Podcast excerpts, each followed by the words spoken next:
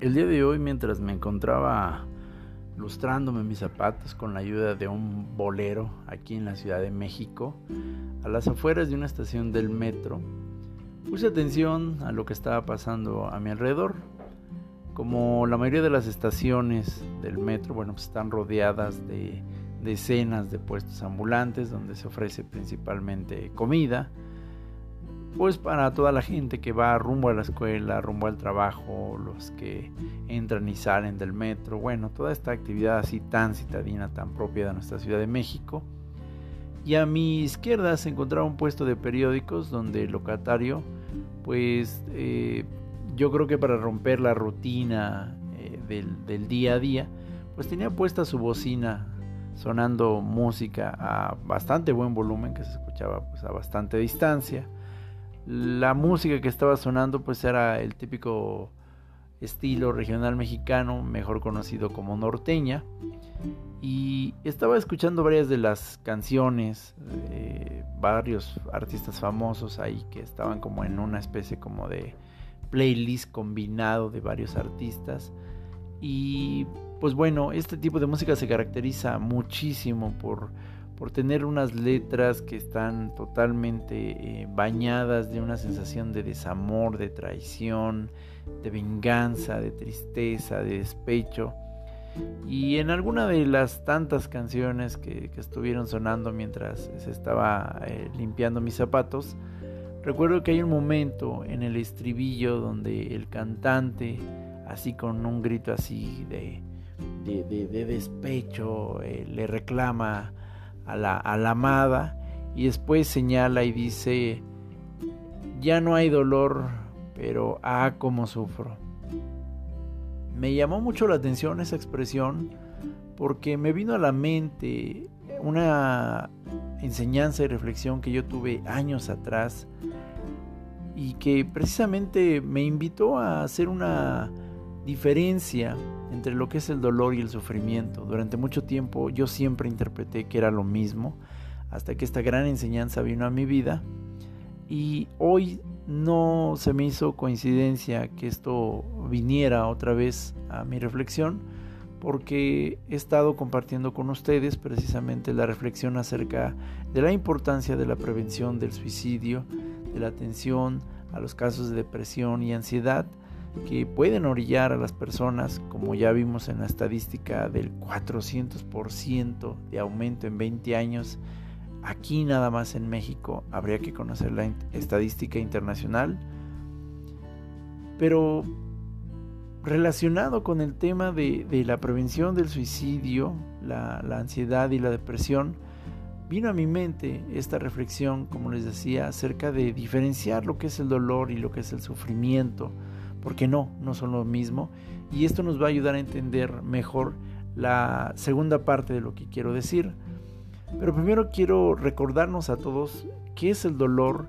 Y el dolor es una reacción instintiva, natural, biológica, orgánica, que nos avisa de un estímulo aversivo, dígase de una manera más tradicional, algo que nos provoca dolor, algo que nos pone en peligro es una reacción que, nuestro cuerpo pone precisamente para decirnos, hey, esto está demasiado caliente, esto está demasiado frío, esto está demasiado filoso, esto está demasiado alto.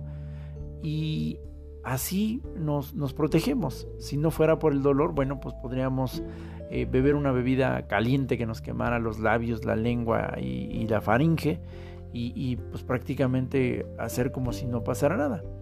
Pero precisamente el dolor, millones de células, millones de receptores en nuestra piel nos avisan, nos dicen, hey, algo hay aquí peligroso, ponle atención. Y por eso ese dolor es un aviso, es una alerta que nos dice, hey, hey, hey, atento, atento, atento. Y nos ayuda, nos cuida. Sí, no se siente bien, pero es una forma en la que el cuerpo está generando una alerta que nos protege todavía más. El dolor, en términos generales, puede ser una ah, sensación momentánea, mientras el estímulo aversivo pues eh, se mantenga, el dolor se mantiene, pero cuando el, estímulo es retirado, bueno, pues el dolor también inmediatamente, eh, regularmente, eh, pues cede. o cede en intensidad. En cambio, el sufrimiento es no una reacción instintiva orgánica, sino el resultado ya no de una emoción primaria, sino de un sentimiento. Es decir, estamos hablando de que ahora se trata de algo muy sostenido que nace de nuestra mente. Ahora ya no es un tema orgánico en sí mismo, sino es una respuesta constante de un pensamiento, de una emoción que nos mantenemos alimentando de manera recurrente, de, forma que revivimos el momento, la situación, la palabra, el dolor. Y pongo un ejemplo bien sencillo que yo creo que todos podemos entender. Una persona que a las 7.30 de la mañana pues tiene una discusión ligera con su pareja y bueno pues eh, oscilan entre el, el enojo y la tristeza pero pues para las 3 de la tarde que ya pasó bastante tiempo pues la persona sigue con el tema y sigue dándole vueltas en su cabeza. Y por qué me dijo eso y por qué le dije pero por qué es no eso no estuvo bien. Y así para cuando dan las 8 de la noche a lo mejor cada quien ya se fue a su casa, pero la persona sigue repitiendo en su cabeza lo que se dijo, lo que no se dijo, y que si me dijiste, pero que eso me lastimó, pero que eso me dolió, etcétera, etcétera. La persona puede pasar el fin de semana completo en ese estado. Ahora estamos hablando de un sufrimiento. Ahora es un estado sostenido principalmente por la mente como resultado de un sentimiento, no una emoción orgánica como en el primer caso. Y no, efectivamente, el dolor y el sufrimiento no son lo mismo. El dolor es inevitable, ciertamente, pero el sufrimiento siempre va a ser opcional. Es decir, la opción de sufrir es algo que ya nos corresponde a nosotros tomar. Esto tiene que ver porque la delgada línea entre el dolor y el sufrimiento puede llevarnos a un pantano que es tan sutil que a veces no lo podemos ver y es la victimización. La victimización es uno de los estados más debilitantes de un ser humano. La victimización es ese estado donde sentimos que no tenemos injerencia alguna, poder alguno en lo que nos está pasando, en lo que estamos viviendo. Ese estado de indefensión psicológica puede llevarnos a un estado de indefensión física. Esa sensación de pues ya, o sea, ya no hay nada que hacer, ya no, ¿para qué seguir? Ya no tiene caso las cosas pues ya no van a cambiar, o sea, aquí ya se acabó todo. Y si entramos en ese espacio, en ese pantano, entramos a la victimización plena, donde entonces nosotros sentimos que ya no tenemos absolutamente ningún poder. Y entrar en este estado de victimización tiene una ventaja muy grande y es que nos permite seguir recibiendo mucha compasión de la gente que nos rodea, pero a efectos prácticos no produce ningún fruto de cambio. La victimización, por el contrario, puede producir un hijo que es uno de los hijos más terribles que puede albergar la mente humana, la culpa.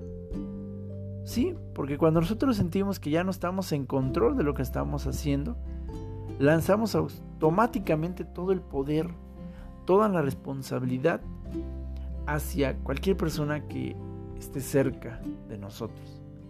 Empezamos con nuestros papás, que si mi papá me hizo, que si mi mamá no me hizo, que si yo no hubiera nacido en esta familia, que si no hubiera tenido estos hermanos, que porque mi hermano el mayor, que porque mi hermano el menor, que porque mi hermano el del medio, que si yo era el mayor, que si yo era el menor, que si yo era el del medio, que porque mis tíos, que porque mis primos. Y cuando ya no es suficiente lanzar la culpa sobre la familia, Ahora la lanzamos sobre nuestros amigos, nuestras parejas sentimentales, nuestros compañeros de trabajo. Y se extiende tanta la culpa que entonces después nos lanzamos contra los presidentes, contra los gobernadores, contra los ricos, contra los pobres, contra estos, contra aquellos. Y cuando todavía no es suficiente, lanzamos esa culpa, esa responsabilidad sobre el presidente del otro país, sobre la guerra que está pasando en el otro continente. Y la culpa es insaciable porque cuando ya hemos abarcado suficiente afuera de nosotros, somos capaces de tirársela a Dios, al diablo, los ángeles, los guías, los maestros, los aliens. Y bueno, todavía no alcanzamos a entender hasta dónde llega la orilla de este universo. Pero si no, seríamos capaces de tirarle la responsabilidad a los agujeros negros y lo que hay del otro lado. La victimización es un estado que tiene como fruto principal un sufrimiento extendido, muy extendido. Y la mayoría de personas que han vivido situaciones de depresión, ansiedad, tendencias suicidas, lo saben. Y lo hablo como una persona que ha estado ahí en diferentes momentos. Pueden caer en una delgada línea donde no te das cuenta cuando empiezas a pisar ese pantano de la victimización. Hay que recordarnos que sí, efectivamente, tal vez no somos nosotros los que nos levantamos una mañana y deseamos con todas las fuerzas de corazón, ay, ojalá hoy tenga un accidente, ojalá hoy me asalten, ojalá hoy me defrauden, ojalá hoy me sean infiel. Nadie de nosotros despierta con ese tipo de deseos.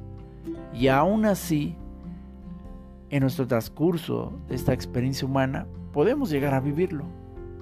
Y aquí no se trata de qué tan bueno seas, qué tanto ames o no a Dios, qué tan buena persona seas, qué tanto oras, qué tanto reces, qué tanto medites. No importa qué tanto ayudes a las otras personas a tu alrededor, no importa que decretes, proclames, no importa nada de eso en esta experiencia humana todavía siguen pasando cosas que no consideramos necesariamente buenas. La enfermedad sigue existiendo, las caídas siguen existiendo, los errores siguen existiendo, los tropiezos siguen existiendo y eso no significa que no tengamos todavía la posibilidad de cambiar nuestras circunstancias.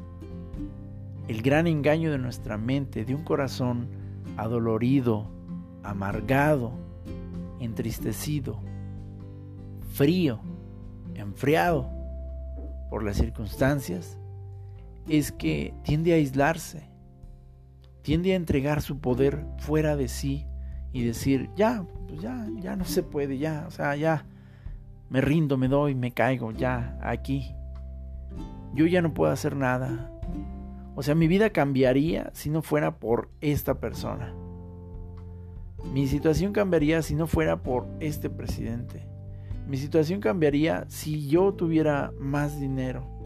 Mi situación cambiaría si yo fuera famoso.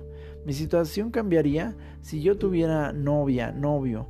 Mi situación cambiaría si y así vele agregando lo que quieras.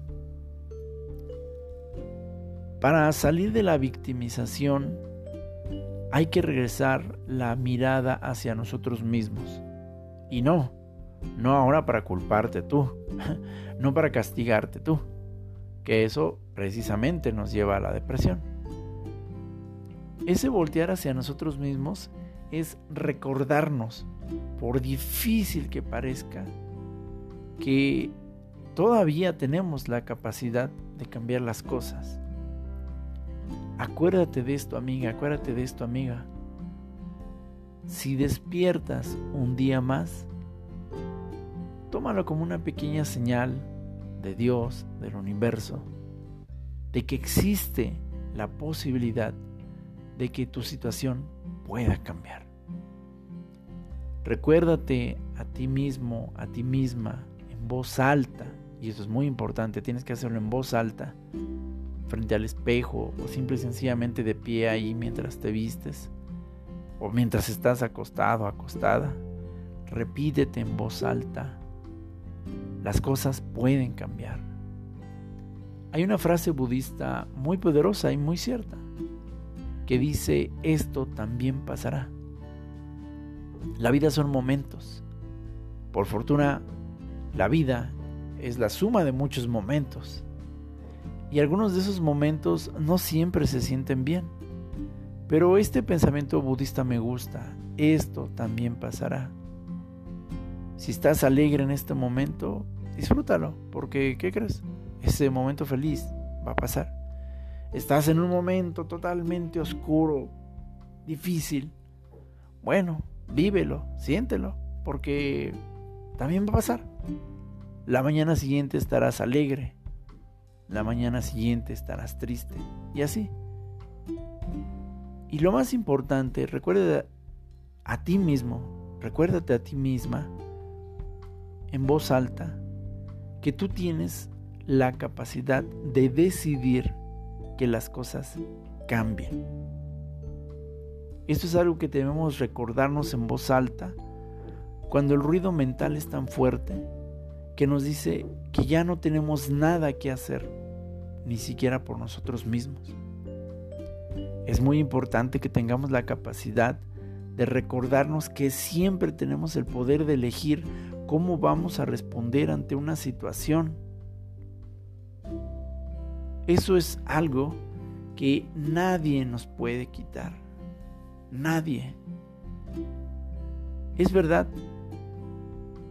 Hay una frase atribuida a la famosa diseñadora Carolina Herrera que dice, nadie te puede ofender o molestar sin tu consentimiento. Y esto es verdad. Tenemos que recordarnos que podemos salir en el momento que así lo decidamos de esa posición de víctimas. Dejar de culpar a los de afuera, a los de al lado, a los de arriba, a los de abajo. Y desde luego dejar de culparnos a nosotros mismos para llevarnos a una posición de acción. Muy importante mencionar que cuando tomamos esta decisión en el corazón, uno de los riesgos que pueden venir a continuación es ahora precipitarnos, creer que el cambio va a suceder inmediato y no pasa así. Cuando ya decidiste salir de tu papel de víctima, tienes que ser paciente contigo mismo y con tu proceso. Porque la persona que abandonó el ejercicio y de pronto quiere regresar a las mismas rutinas, a la misma resistencia que tenía antes de que abandonara, pues obviamente no lo va a lograr, no de inmediato. Si eras la persona que ya lograbas dos minutos de plancha y hacías 30 abdominales y 20 lagartijas y dejaste de hacer ejercicio durante un año o más y de pronto dices, ya decidí que voy a regresar al ejercicio y quieres regresar al mismo ritmo de antes la noche siguiente, muy seguramente no lo vas a lograr. Pero que eso no sea motivo para decir, ah, ya ves, ya ves, te dije, nada va a cambiar, nada va a cambiar. No, hay que ser pacientes. Si has sido una persona que has descuidado tu economía, gastando, metiéndote en deudas, a lo largo de varios meses, si no has trabajado, si no has buscado la manera de generar ingresos, y de pronto decides que ya quieres hacerlo, pues no esperes que te vas a hacer millonario en un mes, en un año.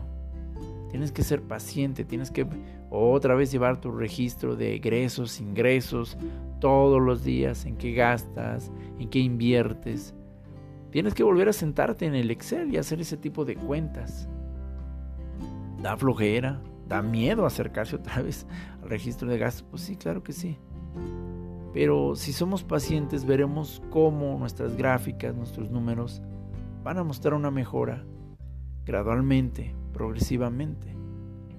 La persona que descuidó su vida de oración, de rezo, de meditación y retorna, pues es muy probable que tenga que lidiar con la pereza, con la desidia, con la procrastinación.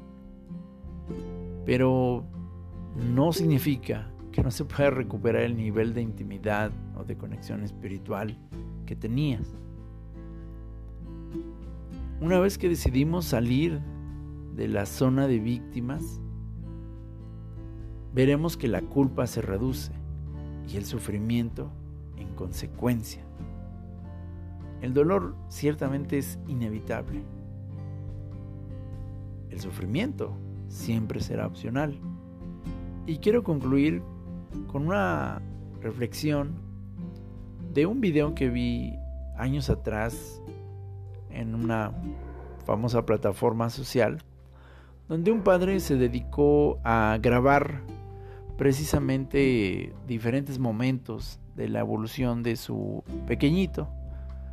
Y bueno, en el video se ven varios momentos cuando pues el pequeñín está aprendiendo a caminar. Y obviamente bueno, pues como millones de seres humanos en el mundo, pues tiene varias caídas. Varias de las caídas pues son bastante estrepitosas, algunas cómicas, algunas muy dolorosas. Y vemos al niño llorar, pero el padre en este video menciona, si mi hijo hubiera sabido el número de veces que se iba a caer antes de aprender a caminar, seguramente ya no lo hubiera intentado.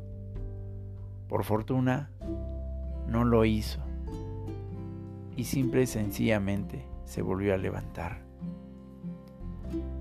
Y efectivamente, el video termina con la imagen del pequeñín dando sus primeros pasos ya solito, totalmente equilibrado, mientras se aplaude al mismo, como la mayoría de los niños, y, sus padres le aplauden y, y la gente alrededor le celebra ese momento. Me pongo a pensar que debemos de recordarnos ese estado primario, porque los niños, los niños en términos generales, no saben sufrir. Eso es algo que adquirimos conforme vamos creciendo y nos volvemos adultos. Los niños saben qué es el dolor, por seguro que lo saben. Lloran cuando tienen hambre, porque tienen dolorcito en su estómago que les avisa, hey, hace hambre. Lloran cuando su pompita se les irrita, porque pues, es tiempo de cambiarles el pañal. Lloran cuando se caen, cuando están aprendiendo a caminar o cuando pues, los accidentes pasan claro que conocen el dolor. Cuando le salen sus primeros dientes. Cuando sin querer un adulto eh, no tiene cuidado y le pega con algo o, lo lastima. Es más, hasta cuando ellos solitos se arañan y, se, se, lastiman ellos solitos su carita o se tiran la mamila en lo que aprenden a manejar sus reflejos. Claro que saben qué es el dolor.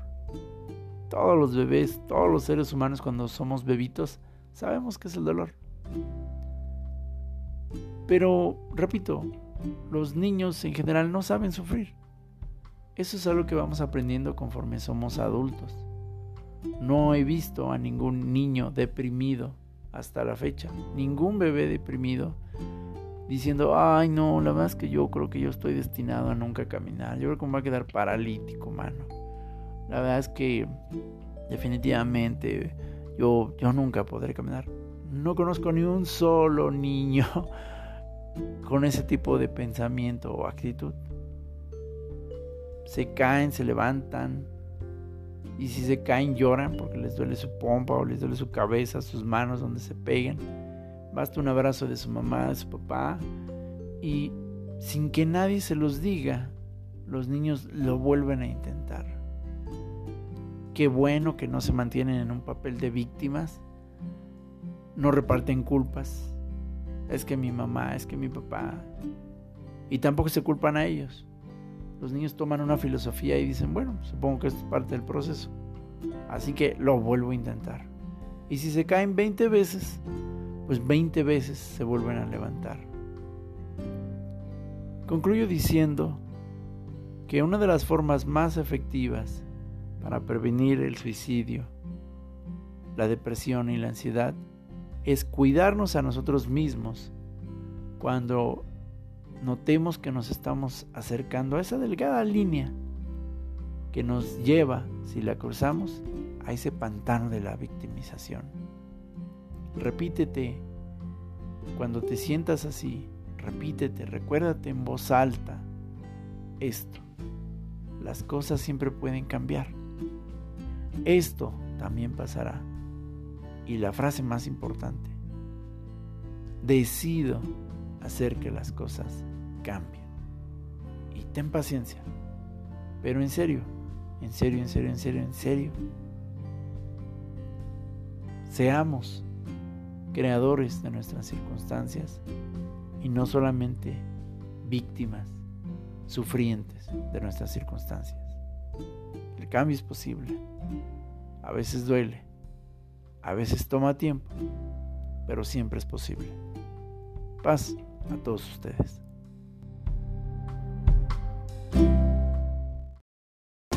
Esto fue el podcast de Señor C.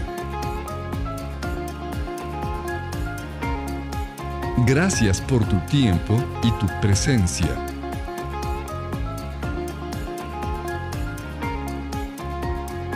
Esperamos que lo hayas disfrutado, pero y sobre todo, te lleves una nueva pregunta y una nueva reflexión. No te decimos adiós, sino hasta la próxima.